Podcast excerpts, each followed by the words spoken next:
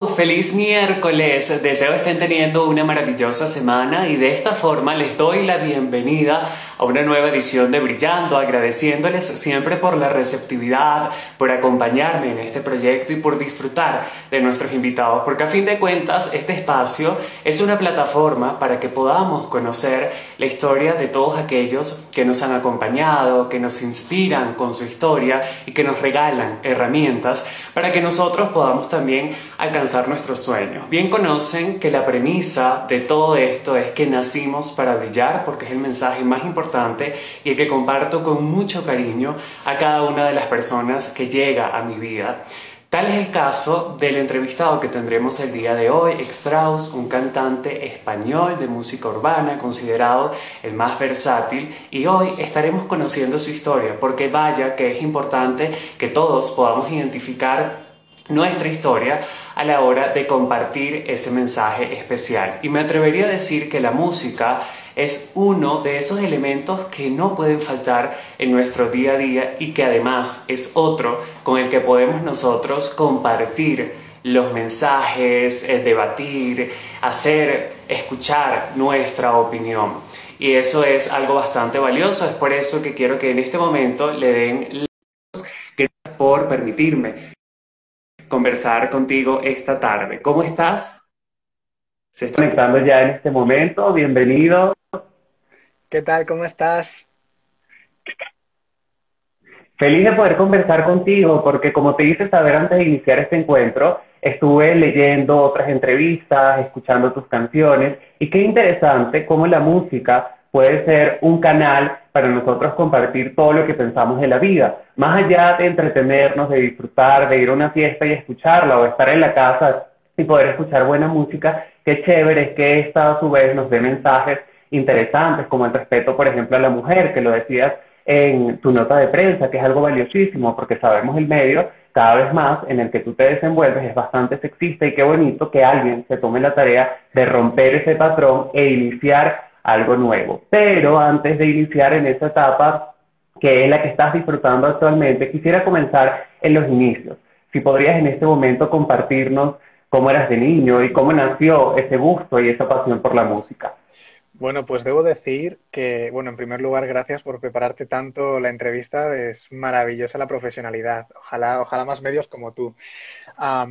Decirte que, bueno, mi infancia realmente estaba lejos de la música, muy, muy, muy lejos. La, la música llegó a mi vida de rebote, de rebote. Fue más una necesidad, pero eh, yo era un apasionado de la biología, de los animales, y sigo siéndolo, sigo siéndolo. A día de hoy sigo compartiendo pues cositas de los animalitos, que es, es mi primera pasión, la pasión origen. Y luego la música vino a raíz de que una temporada que yo no veía a mi mamá, ella se iba a trabajar muy temprano y volvía de trabajar cuando yo ya me había acostado por las noches y mi abuelita le dejaba la comida caliente para, bueno, le dejaba la comida para que se la calentara ella al llegar y yo recuerdo dejarle pues lo que para mí eran poesías, que a lo mejor ni rimaban, a lo mejor eran muy infantiles, pero así empecé yo en el mundo de la, de la escritura. Y luego ya con los años... Le dejabas notas, ¿no? Poemas. Qué excelente y qué bonito además para tu mamá poder llegar a la casa y además la comida lista, gracias a tu abuela, también poder tener esos mensajes bonitos. Tú le dejabas de pequeño. Me atrevería a decir que ya desde entonces estabas marcando una personalidad que estoy seguro te ha acompañado en todos los años de carrera. Qué bonito que esa haya sido la premisa para tú comenzar a escribir, porque muchos cantan, pero no todos escriben. Y tú te defines incluso mejor compositor que cantante, porque lo dijiste en una entrevista. ¿Y por qué? ¿Por qué disfrutar más de escribir que de cantar? Bueno, yo creo porque al final eh, mi voz o mi organismo tiene unas limitaciones. O sea, yo puedo llegar a donde llego, pero puedo imaginar que llego hasta la luna. Quiero decir, la imaginación no tiene fronteras. Al menos en mi caso yo me siento, me siento un viajero eh, entre las emociones, los sentimientos y por eso como Estoy de acuerdo contigo. La imaginación no tiene fronteras. Y qué bonito que lo exteriorices con cada una de las canciones. Tenemos algunas fallas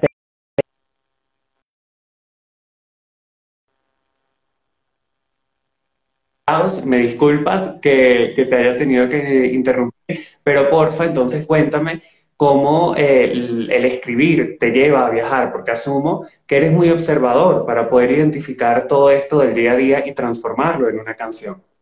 Sí, la verdad es que, bueno, la gente muchas veces se piensa que hay cosas súper profundas, que es cierto que hay, hay cosas importantes, em, pues algo más trascendentales, ¿no?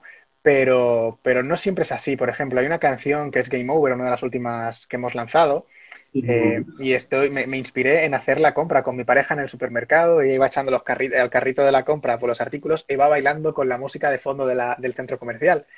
Y eso me inspiró, o sea, simplemente era una persona que el ritmo, la música, la pasión la, le podía, controlaba su organismo totalmente el ritmo, ¿no? Y eso me inspiró mucho. Luego hay cosas, hay verdaderas cicatrices, hay verdaderas vivencias muy profundas ocultas en, en algunas de mis canciones, por supuesto. Y además tú has dicho que la música de alguna forma te ha ayudado a cicatrizar algunas heridas que has tenido a lo largo de tu vida. Y esto me llamó mucho la atención porque vale la pena identificar qué cosas podemos nosotros incluir en nuestra vida que nos ayuden a sanar todos esos procesos. Porque tú tuviste dos opciones, o caerte en ese hueco y dejar que todo eso siguiera pasando, o elegir el transformar todo eso que te estaba pasando en algo mejor que podías compartir con los demás cómo es la música. ¿Cómo viviste ese proceso de transformar de algo no tan bueno algo maravilloso, como son las canciones? Debo decir que es un proceso que, y no hablo en pasado, yo creo que es un proceso que, que dura desde que nacemos hasta que morimos, ¿no? Yo creo que el éxito, uh -huh. el éxito es en el, en el, punto en el que sabes que te depare lo que te depare la vida, te puedes levantar, porque da igual donde estés, da igual la riqueza que acumules, el grado social que tengas, la vida siempre te puede tirar y te va a tirar. Eh, ese es el verdadero éxito, saber que te vas a levantar, ¿no? Y a pesar de que a día de hoy es cierto que estoy en un súper, súper gran momento en mi carrera y ha habido tiempos más oscuros, por supuesto sigo teniendo malos días, por supuesto sigue habiendo problemas en mi vida privada, eh, sigo teniendo mis quebraderos de cabeza, como, como es lo normal, porque a veces nos olvidamos en las redes sociales que somos seres humanos, que hay días buenos, días malos. Yo, mira, llevo una semana con ojeras que no para de trabajar eh, es, es, un aprendizaje constante, es constante. Y es cierto que el formarme emocionalmente, el respetarme, que es algo a lo que llevo aprendiendo en los últimos años, respetarme a mí mismo, quererme, cuidarme, enamorarme de mí, pero siempre en el buen sentido, lejos del ego ¿no? De, y lejos de, del narcisismo. Pero el autorrespeto hacia uno mismo es muy importante y eso es uno de los, mis grandes aprendizajes en los últimos años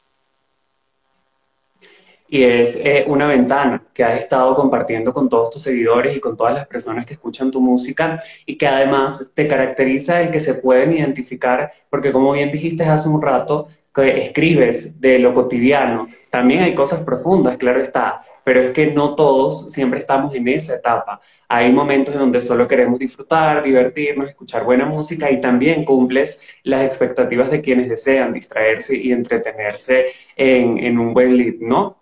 Ahora, este último disco eh, que escribiste, que has estado compartiendo, tiene un nombre bastante interesante y es Insurrecto, que tú bien dices, es el um, ir en contra de todo lo que ya está preestablecido, por decirlo de alguna forma. Y esto me llama poderosamente la, la atención porque en una de tus entrevistas pues comentabas que en el mundo musical siempre el que triunfa, por así decirlo, es el que está apadrinado, el que tiene los medios, etcétera, etcétera. Y yo me identifico contigo, pero desde el lado del mundo del entretenimiento. Para entrar en la televisión, por ejemplo, siempre es el hijo del actor famoso o el que tiene los contactos, etcétera, etcétera. Y esto nos lleva a la analogía de que todos podemos identificarnos en ese escenario en donde no nos da la gana, en donde queremos romper las reglas. Y si a mí me dijeron que yo tengo que vivir con A, B y C, no me importa, voy a ir por C, D y F si me da la gana, porque creo que puedo con eso. ¿Cómo llevas tú ese mensaje que de alguna forma ha acompañado toda tu vida? Bueno, a ver, yo lo llevo con bastante orgullo en general a mis espaldas. Es cierto que es duro, es cierto que cuesta, es cierto que te toca inventarte el camino, te toca eh, arriesgar y perder cosas que normalmente la gente no está dispuesta a poner en juego. Eh, yo he perdido todo en el camino, eh, relación con familia, amigos, parejas. Eh, la familia para mí fue lo más duro en ese aspecto, ¿no? Pero es que cuando uno sabe para lo que ha nacido, cuando uno tiene claro que quiere vivir la vida que ansía vivir, que no quiere negarse quién es y cuál es su propósito en la vida, cuando uno encuentra su sendero, mira, yo me, obligo, me obligo, fíjate la palabra, porque te puedo asegurar que seguro que hay una niña, un niño en algún poblado de África que tiene mucho más talento que yo, muchas más ganas que yo. Te pongo el ejemplo de África por no decirte en cualquier pueblito de, la India, de Asia, de, eh, de América, de Europa, lo que sea, ¿vale? eh, con todo el respeto a mi familia en África, eh, pero seguro que hay un niño, una niña que tiene mucho más talento, muchas más ganas y se lo merece incluso más que yo quizás, pero no va a tener la oportunidad en la vida. Y yo por el simple hecho de haber nacido en Occidente, de ser un hombre, un hombre blanco hetero, tengo la obligación moral de cumplir y de dar el máximo solo por respeto a esa persona que con más talento que yo, con más ilusión que yo, con más méritos, no va a conseguirlo jamás. Así que tengo que llevarlo con orgullo y me, importa tres narices lo que la vida me depare, que este es mi camino. Cuán poderoso, porque me atrevería a decir que no cualquiera es tan valiente para asumir que este es tu camino, que esta es tu vida, que esta es tu historia, y que así como tú escribes esas canciones, todos tenemos también la habilidad de escribir nuestra historia, de elegir nuestro camino, nuestras, eh, nuestros retos, ¿sí? Y ver cómo nosotros surfeamos todas las situaciones, porque si algo está claro, y este año 2020 nos lo enseñó, es que pues las cosas pueden salirse de control en cualquier momento. Hay cosas que no podemos controlar. Lo que sí podemos elegir es cómo, cómo darle la vuelta, que eso lo hiciste tú a través de las redes sociales, teniendo en vivo, teniendo también conciertos a distancia, porque la meta es llevar música, la meta es entretener, es acompañar a las personas y esta situación que se escapa de las manos de todos no iba a ser un impedimento. ¿Cómo ha sido la receptividad de tu audiencia?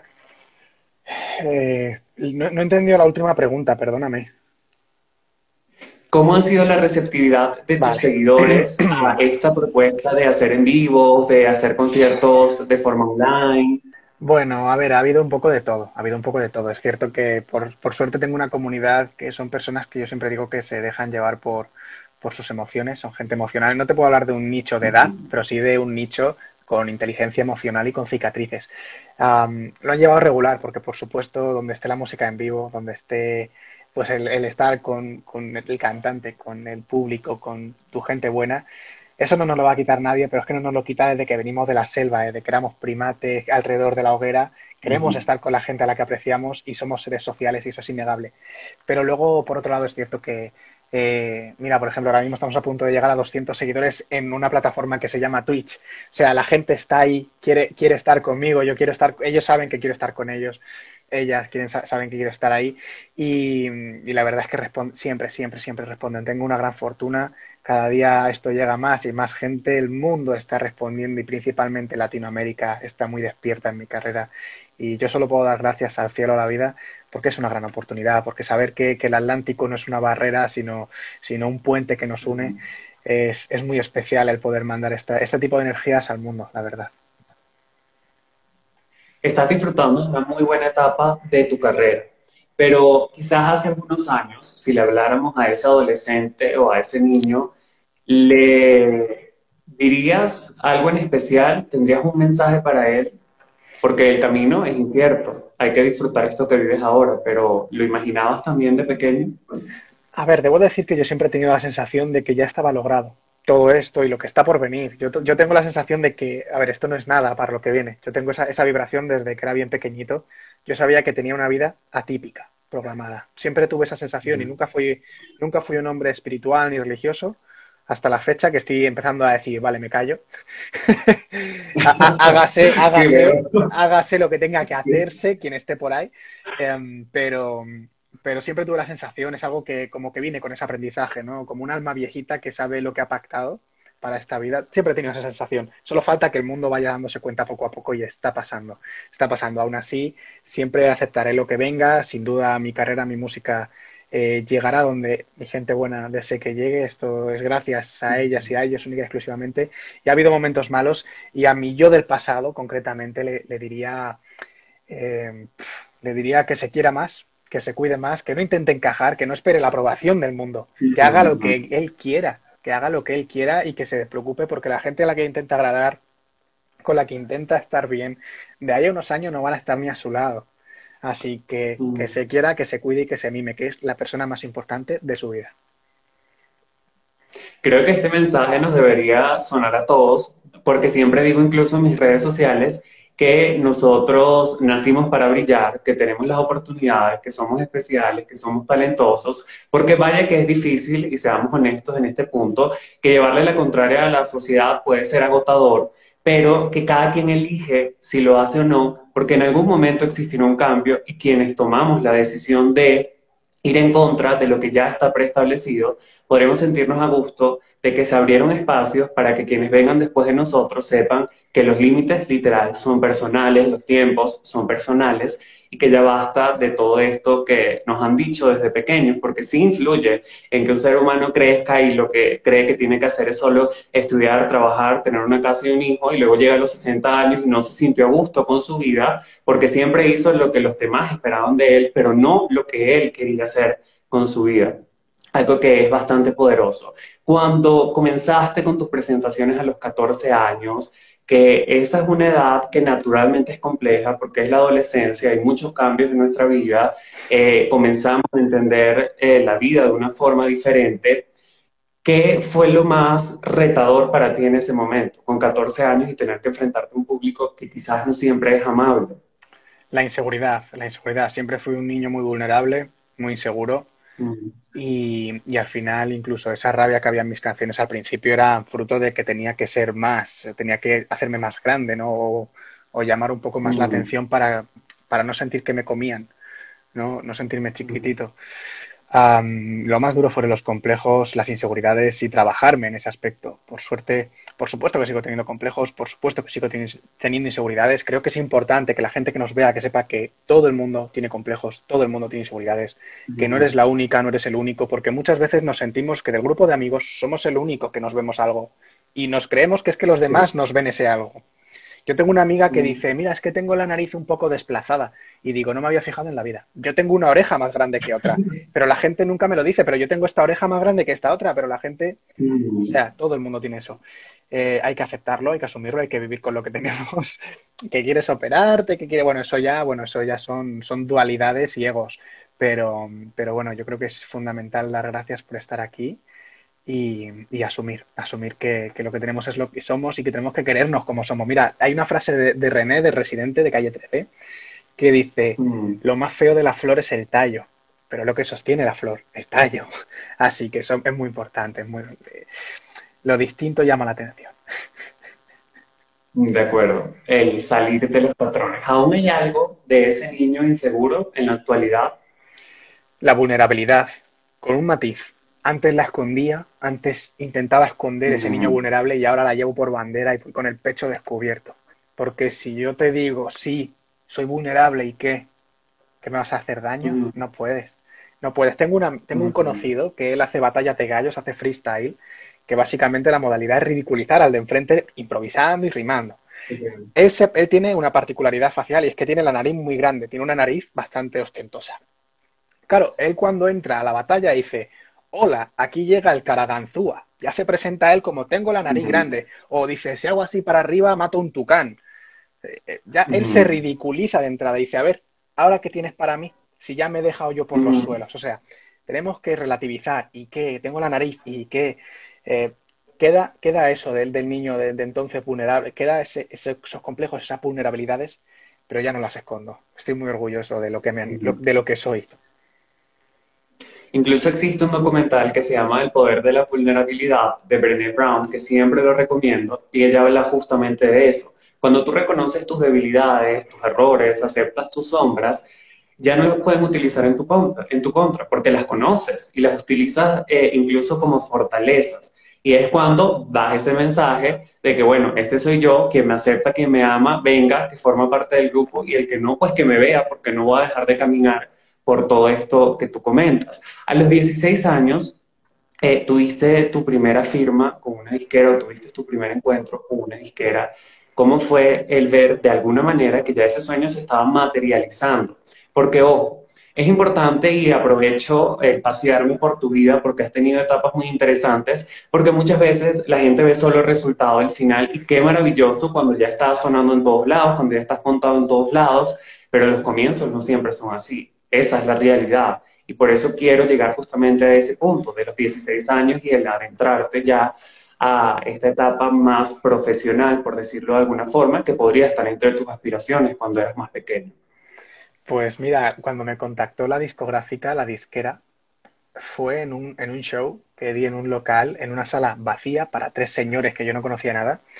Y el show era, eh, tú sabes las cajas, las cestas de las botellas de, de cristal, las Coca-Cola, tal, que te vienen como, le dan la vuelta y ponían unas tablas de madera y eso era el escenario, varias cajas de Coca-Cola y las tablas de madera encima y nos subíamos ahí con unos micrófonos e hicimos así el concierto y se me acercó un señor, eh, bueno, un señor, un, joven, era, un hombre joven todavía, eh, y me dijo, mira, estoy trabajando en desarrollar un sello, un sello discográfico, he visto lo que haces y me llama la atención. Claro, para mí, eh, yo tenía eso, 16 años, y era la, la, primera vez que un adulto, un adulto con nociones de música, eh, pues digamos que, que, veía algo en mí o que me hacía saber que había visto algo en mí. Como que era una palmadita en la espalda de bien, tío, bien, vas bien. Y fue muy importante. Luego el proyecto se quedó muy chiquitito, él continuó por su lado, yo continué por el mío. A él le va bien, a él le va bien, tiene un buen, un buen sello a día de hoy. Yo tengo una buena carrera a día de hoy, o sea que algo, algo teníamos ahí ambas personas, ¿no? Pero fue, fue muy especial y fue unas condiciones eh, que mucha gente no, no se rebajaría a cantar en un escenario eh, eh, con, las cestas de la Coca-Cola. Esto último que dices me llama la atención porque es también la invitación a que hagamos las cosas mientras podamos y en el camino vamos mejorando quizás lo que queremos mejorar, porque tal vez otro cantante, como bien tú dices, no se montaba en esas tablas, pero si tú no te hubieses montado en esas tablas con la humildad de que es un escenario y que se respeta si son miles o tres personas, se respeta de igual forma, que te haya llegado a ti esa oportunidad y que juntos se hayan podido acompañar en esa etapa, porque es justamente en esa etapa, me atrevería a decir, en donde uno necesita más eh, ese cariño, esa cercanía, el te estoy acompañando, te estoy guiando, confío en ti desde ahora, porque vaya que cuando ya estás en la cima es maravilloso y, y viene por añadidura, pero en ese momento, cuando estás comenzando, es cuando más valoras a las personas que tienes a tu lado. Eh, desde ese momento has contado con apoyo eh, de amigos o cómo llevaste esta etapa a nivel de apoyo. Pues principalmente, a ver, mi familia no lo entendía muy bien. Al final te quieren y quieren que te vaya bien y entienden que el arte es una mala vida. Hay mucha gente mm. que lo que ellos consideran mala vida, que es pedir en el metro, mm. tocar en la calle y al final ellos pues lógicamente quieren que me busque un, trabajo para el Estado, que no me falte el pan y que viva tranquilamente, me compre mi casa y me, despreocupe hasta la jubilación, la vida programada. Y a ellos, no les gustó mucho mi decisión, pero mi vida es mía, que no me lo hubieran dado.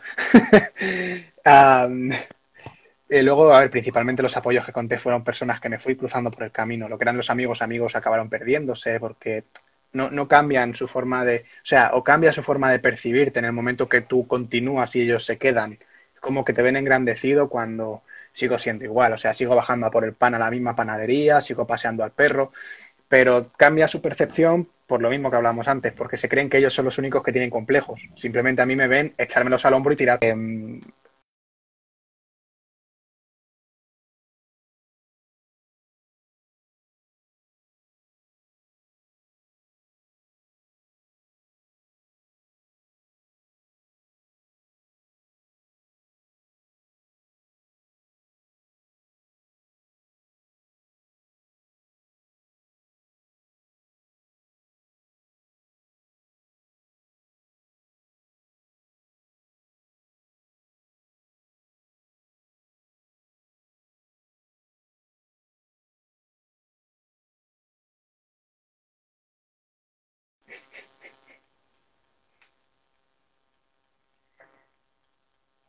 Sigo en esa, en esa onda con lo que me estabas comentando de que eh, elegiste otro camino, tu familia no estuvo de acuerdo, tus amigos sí te apoyaron, pero sin embargo muchos de ellos se quedaron en el camino porque no entendían eh, todos estos cambios que tú tenías para los ojos de ellos, porque seguía siendo el mismo, pero creo que eso es parte del proceso, no todos están en todas las etapas, hay personas que llegan para acompañarnos en una etapa determinada y luego salen de nuestra vida porque es el ciclo para poder seguir, pero aún así sin tener el apoyo de tus padres, que me atrevería a decir que es más desde el amor, porque obviamente ellos quieren seguridad para ti y sabemos que los artistas en sus inicios tienen que estar abiertos a lo bohemio, a lo que no siempre son las tarimas y mucho dinero, comienzan eh, en diferentes escenarios, pero obviamente el querer protegernos, el querer dejarnos tranquilos eh, cuando ellos ya no estén, es el empujoncito a que tomemos esas decisiones, que es lo que ya todo el mundo hace y qué aburrido. Tú no elegiste eso y qué maravilloso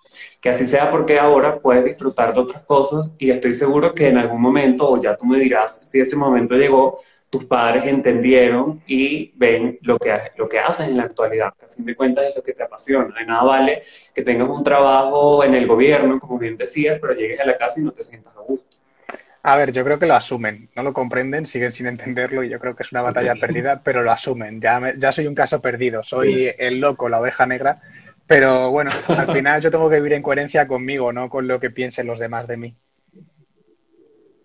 De acuerdo, y cuán difícil es cuando es en el núcleo familiar, porque es bastante complejo y qué valiente lo que has hecho. Ahora hablando de estas últimas canciones, que has estado estrenando, que hemos podido disfrutar en tu canal de YouTube. La invitación a las personas que están viendo esta entrevista, que vayan a su canal de YouTube, se suscriban y puedan escuchar sus canciones. ¿Cuál de todas estas eh, ha sido la que es más complicada quizás de escribir, de grabar?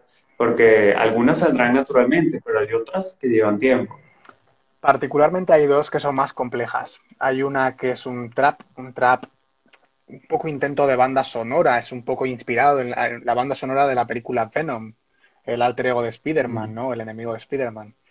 Eh, y este es un trap muy complejo, que hay mucha rima, muy enrevesada cada pocos segundos y tiene que ir todo perfectamente cuadrado, bien acompasado, no puede pasarse una sílaba. Esa es compleja y esto como, como rap, como música urbana. Y luego a nivel, eh, quizá a nivel artístico, el concepto global, si ya no arde, si ya no arde es una canción que yo me reté. Realmente dije, vale, a nivel urbano sueno bien, sueno como cualquier otro artista de talla internacional dentro de mi género, pero quiero sonar como esos artistas que suenan en la radio, esos artistas pop que todo valen, que a todo el mundo encantan. Y, mm. quise retarme a sonar bien melódico, sonar y, como vocalista, ya no como rapero, sino como vocalista y como cantautor. Quería sonar como Imagine Dragons, Maroon 5, Freddie Mercury, quizá me atrevería con todo el respeto y salvando las distancias, por supuesto. Eh, quería sonar fuerte, quería sonar a, música, no solo a rapero. Y la verdad es que estoy muy satisfecho con el resultado y a la gente sé que le ha gustado mucho, mucho, mucho y está recorriendo el globo. Y que eso justamente lo que te hace un artista versátil, que te pone en el género que sea y ya tú te le, te le acoplas, escribes canciones para ese género y puedes compartir tarima con cualquiera. Eh, leí en una entrevista incluso que tú eres fan de Mercury, que todavía lo escuchas, que disfrutas sus canciones, algo por ahí pude, pude ver. ¿Y cuál de él es tu favorita? La, la clásica, Bohemian Rhapsody. Es, es un himno, es un himno, o sea, hay muchas. Eh, eh, Radio Gaga me gusta mucho también. We Will Rock yo quizás un poco los clásicos, ¿no? Porque al final es normal que se conviertan en clásicos, son himnos, son, son himnos transgeneracionales.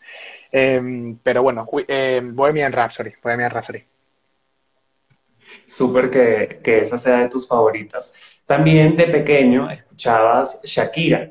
¿Por qué? Eh, porque justamente yo estoy en este momento en Colombia y obviamente Shakira es un ícono a nivel de Latinoamérica y a nivel mundial incluso con sus canciones. Pero eh, en España de pequeño la escuchabas y qué te inspiraba? Porque no es el género en el que tú comenzaste a cantar. No, en absoluto. A ver, era porque para empezar traía un sonido exótico y aquí en España había música más tradicional española en aquel entonces, era muy difícil que los artistas cruzaran el charco todavía, en, hablo de los 90, eh, no había internet o no estaba a nivel usuario todavía.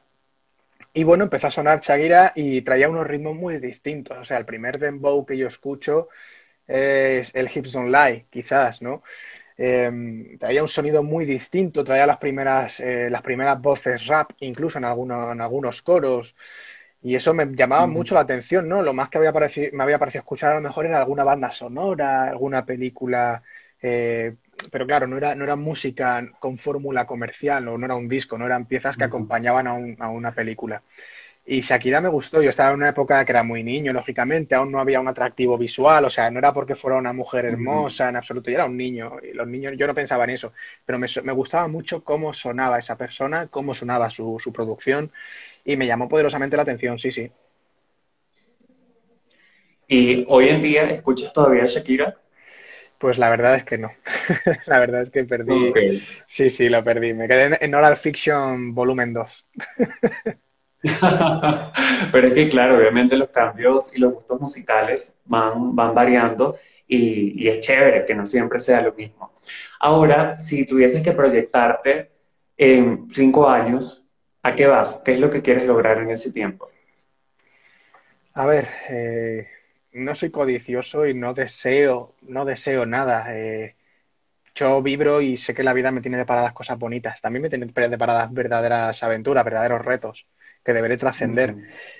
¿Dónde me veo? Me veo trabajando, me veo trabajando dentro de cinco años y dentro de diez años me veo siguiendo desarrollando, sin duda, cada vez más y más y con más comunidad y llegando a más gente y con más medios, eh, con más proyección quizás, que ya hay bastante, pero me veo trabajando, trabajando, ojalá en grandes escenarios, ojalá con grandes audiencias, grandes aforos, ojalá esta situación cambie pronto me veo viajando. De aquí a cinco años, pues me gustaría estar habitando Latinoamérica, pero allí viviendo, viviendo.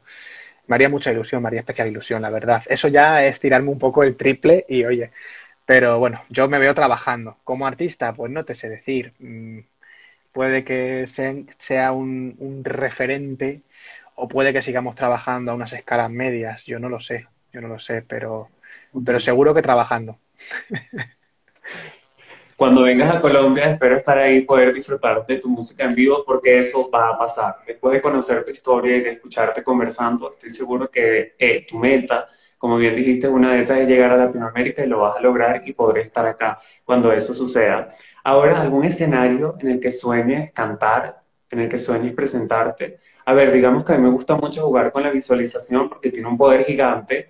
Hace un rato tú decías que antes pues no eras muy espiritual, pero en este momento es mejor fluir y, dejar que pase lo que tenga que pasar, porque mira que yo te puedo echar bastantes cuentos de, que pido mal, de que me llega lo que no quiero, de que, de que pasan muchas otras cosas y pues creo que ya es mejor creer que hay algo superior, cada quien le pone el nombre que prefiera según su religión o sus creencias, pero es también el lanzar un poco de esa fe y esperanza al mundo de que, de que algo también nos va a, iluminar el camino. Entonces, jugando en esa onda de visualizar un escenario en el que tú digas, wow, yo imagino estar ahí y en algún momento voy a llegar ahí.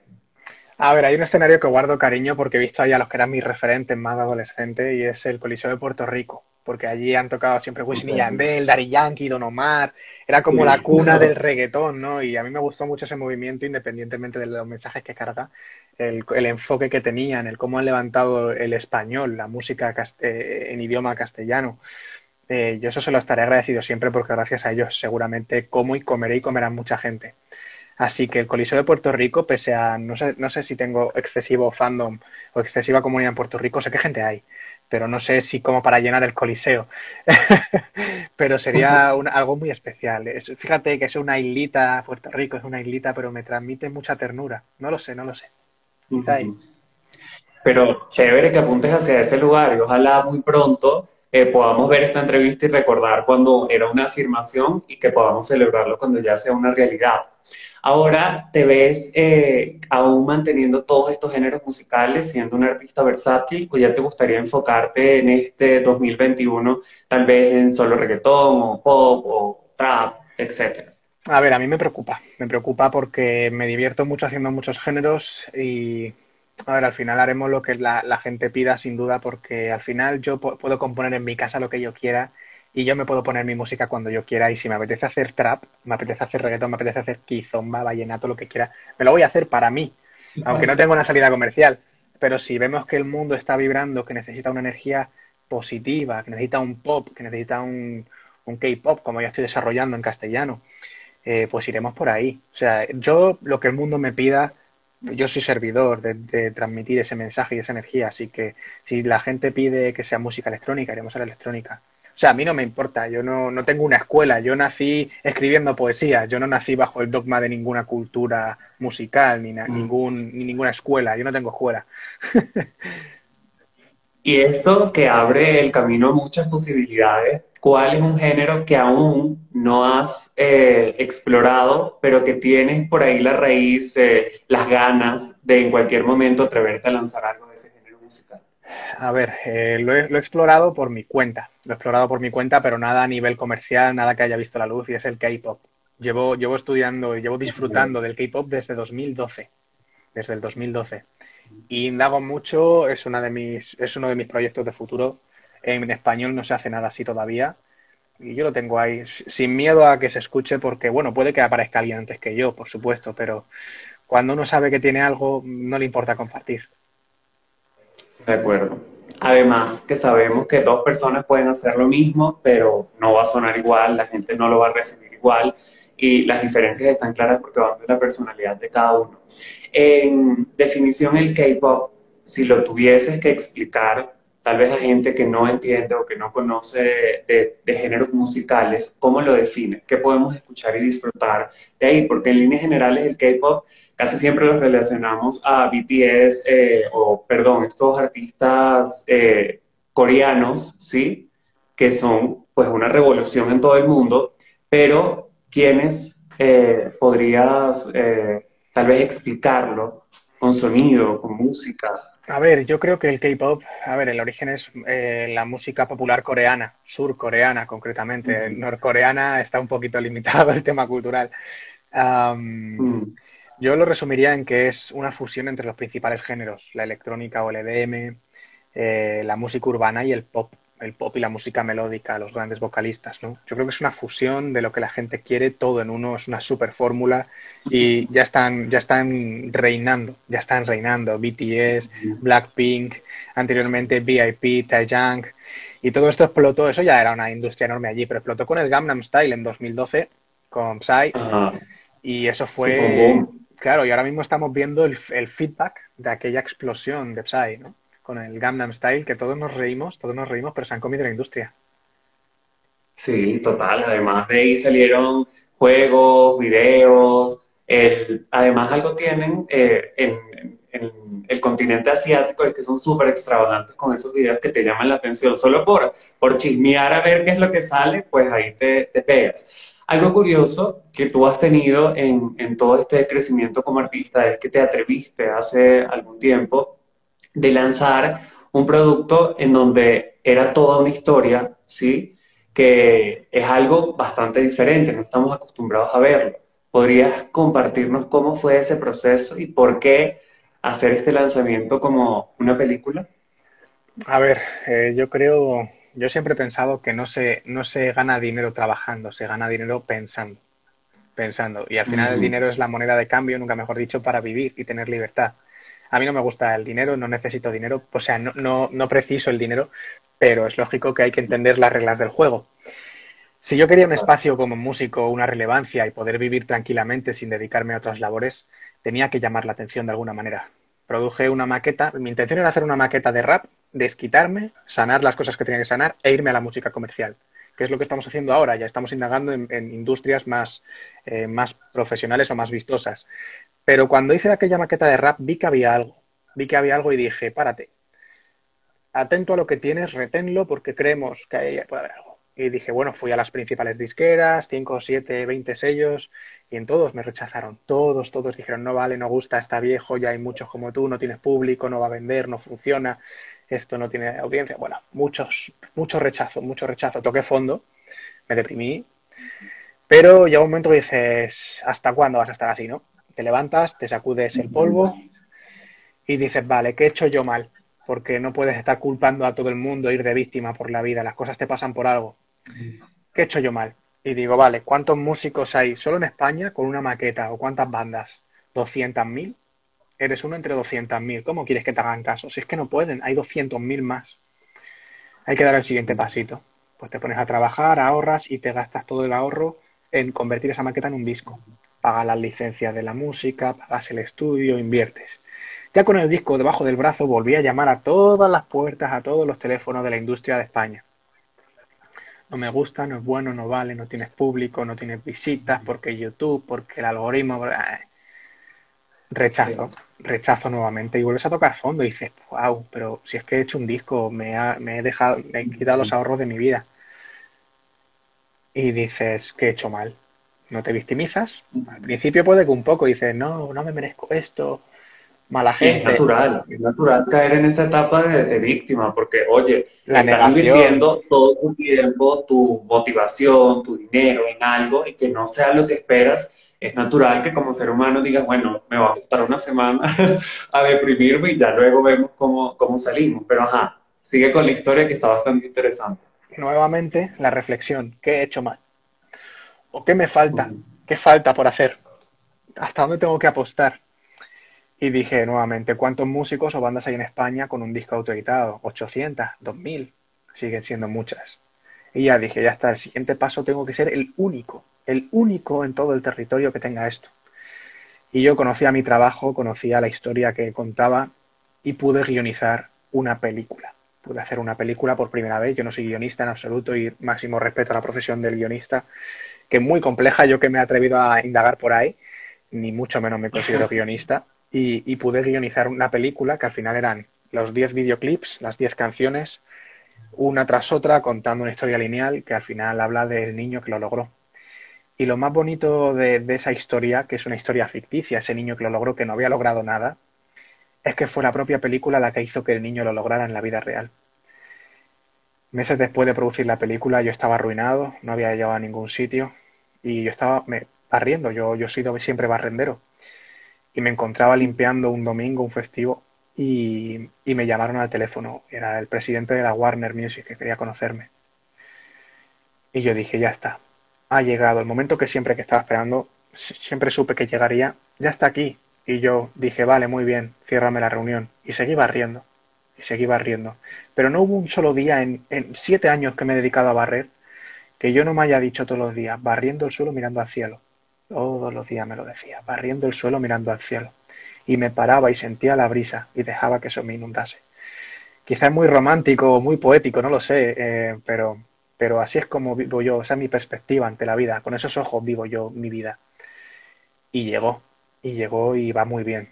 Tampoco me preocuparía el día de mañana volver a cumplir funciones, desempeñar empleos, porque ahora mismo 2020 está siendo muy incierto. No me asusta, no me asusta, acepto el fracaso como ya lo acepté, y volverá, todo lo que sube baja. Y todos acabamos en mm. una caja de madera. Todos, me da igual el dinero que tengas. El único seguro. Eso es, así que no, no tengo miedo, no tengo vértigo. Esto ya no hay quien lo pare y llegará hasta donde mi gente buena quiera. Es inspirador esto último que dices, porque es el tener siempre presente la humildad, el reconocer tus talentos, sí, pero aceptar lo que tienes que vivir en ese momento sin dejar de soñar y sin dejar de visualizar y trabajar para que eso pueda llegar.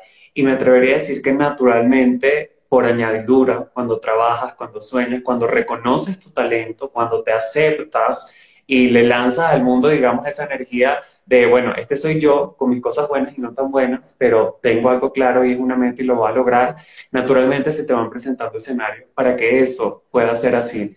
Justamente como sabemos que eh, la vida en sí es una montaña rusa y hay momentos buenos y no tan buenos en donde estás arriba y en donde estás abajo, ¿cómo defines el fracaso y cómo defines el éxito, el triunfo? El fracaso es cuando no lo vuelves a intentar.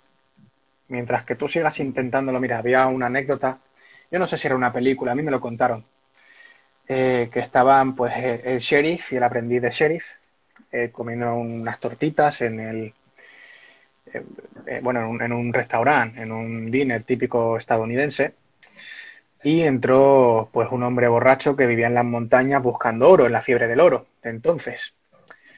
Y bajaba al bar una vez al mes a emborracharse. Y el resto del mes se lo pasaba perdido en el desierto, en las montañas.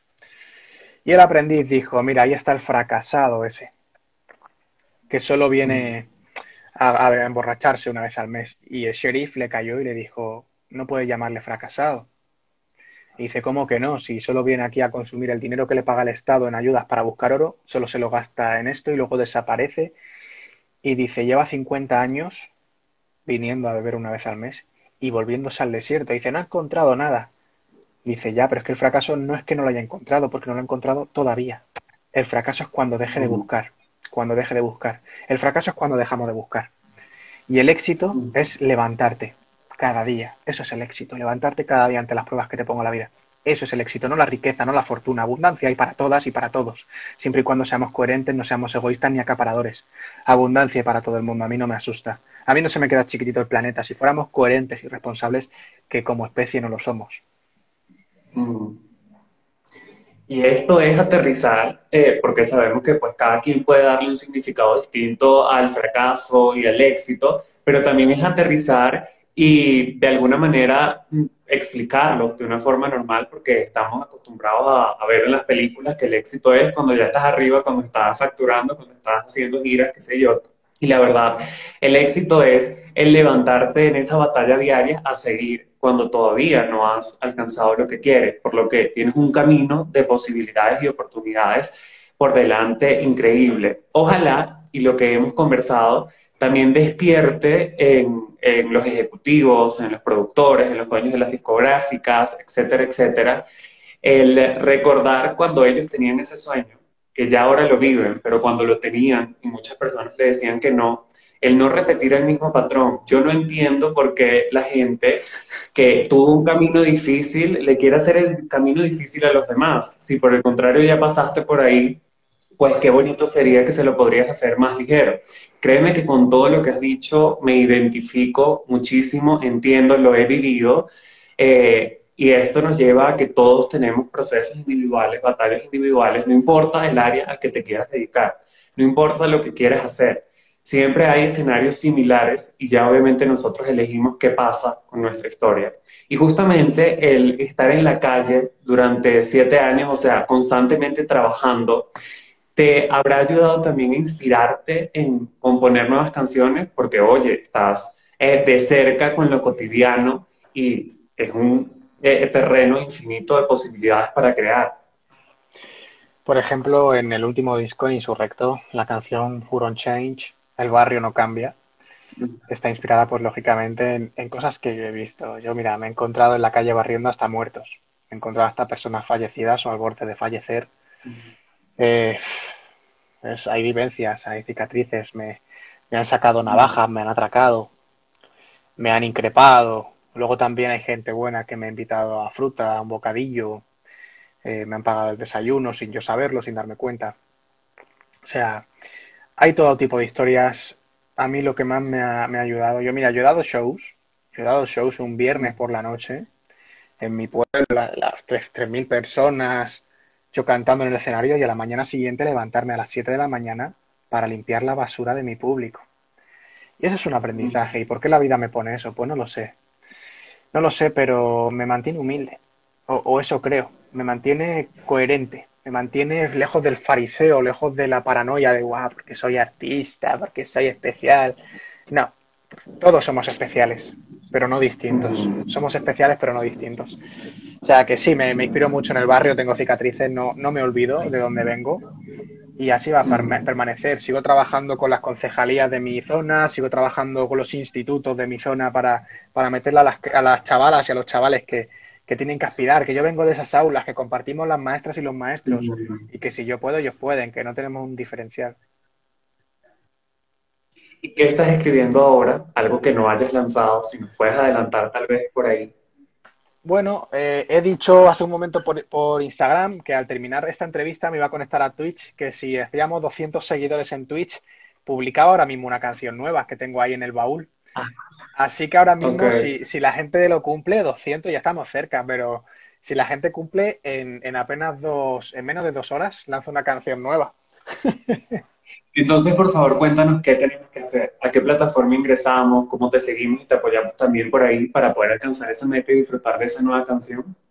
Esta meta concretamente es en la plataforma Twitch, que es una plataforma muy parecida a YouTube, pero orientada en, directos. Orientada en directos, con, ahí puedo jugar con mis seguidores a videojuegos, puedo componer y la gente está viéndome cómo compongo, cómo grabo, cómo todo. Em, y luego para seguirme de forma habitual, de forma cotidiana, siempre recomiendo eh, Instagram, por aquí mismo, Mira, por aquí el club de fans lo ha dejado por si quieren continuar.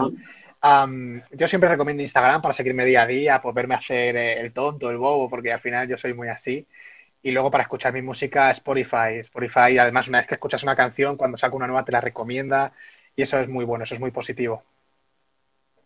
Bueno, ya saben entonces lo que tienen que hacer en los comentarios. El club de fans nos ha, nos ha dejado el nombre de la plataforma y del usuario de Extraus para que podamos ingresar y disfrutar de esa nueva canción.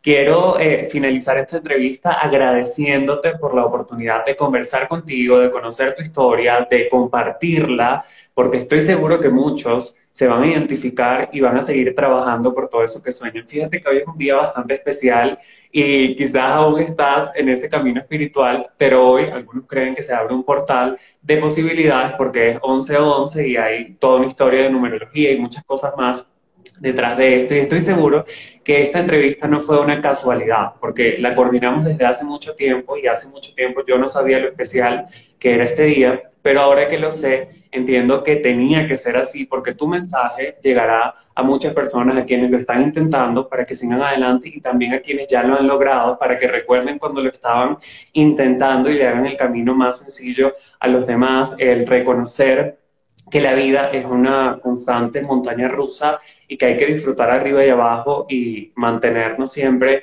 en esa energía de saber de dónde venimos, de lo que hacemos y que no importa lo que estemos enfrentando en este momento y cuán poderoso, porque además este 2020 nos ha sacado a todos de nuestra zona de confort, que no importa lo que estemos viviendo en este momento, porque tenemos un futuro maravilloso que nos espera, que el futuro es mañana, literal, que puede ser increíble, que somos importantes, somos valiosos, somos especiales, que nacimos para hacer lo que nos apasiona, lo que nos gusta, el mundo necesita gente que haga justamente lo que le apasiona y que a fin de cuentas todos estamos acá para escribir nuestra historia y somos nosotros los autores de cada uno de esos capítulos. Así que te quiero agradecer y desearte el mayor de los éxitos en esta y todas las etapas grandiosas que se te vienen.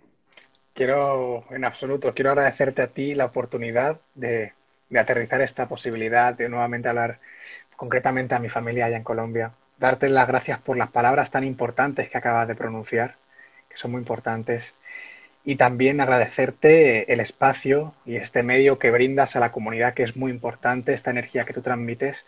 Es importante eh, la, mirada, lo, limpio que lo cuentas todo, con la bondad, con la bondad con la que lo transmites. Eso es, eso es un motor muy importante, la bondad. Quiero darte las gracias personalmente porque medios como tú hacen falta en estos tiempos tan aciagos para la humanidad. Gracias. Y gracias por la oportunidad y por el ratito.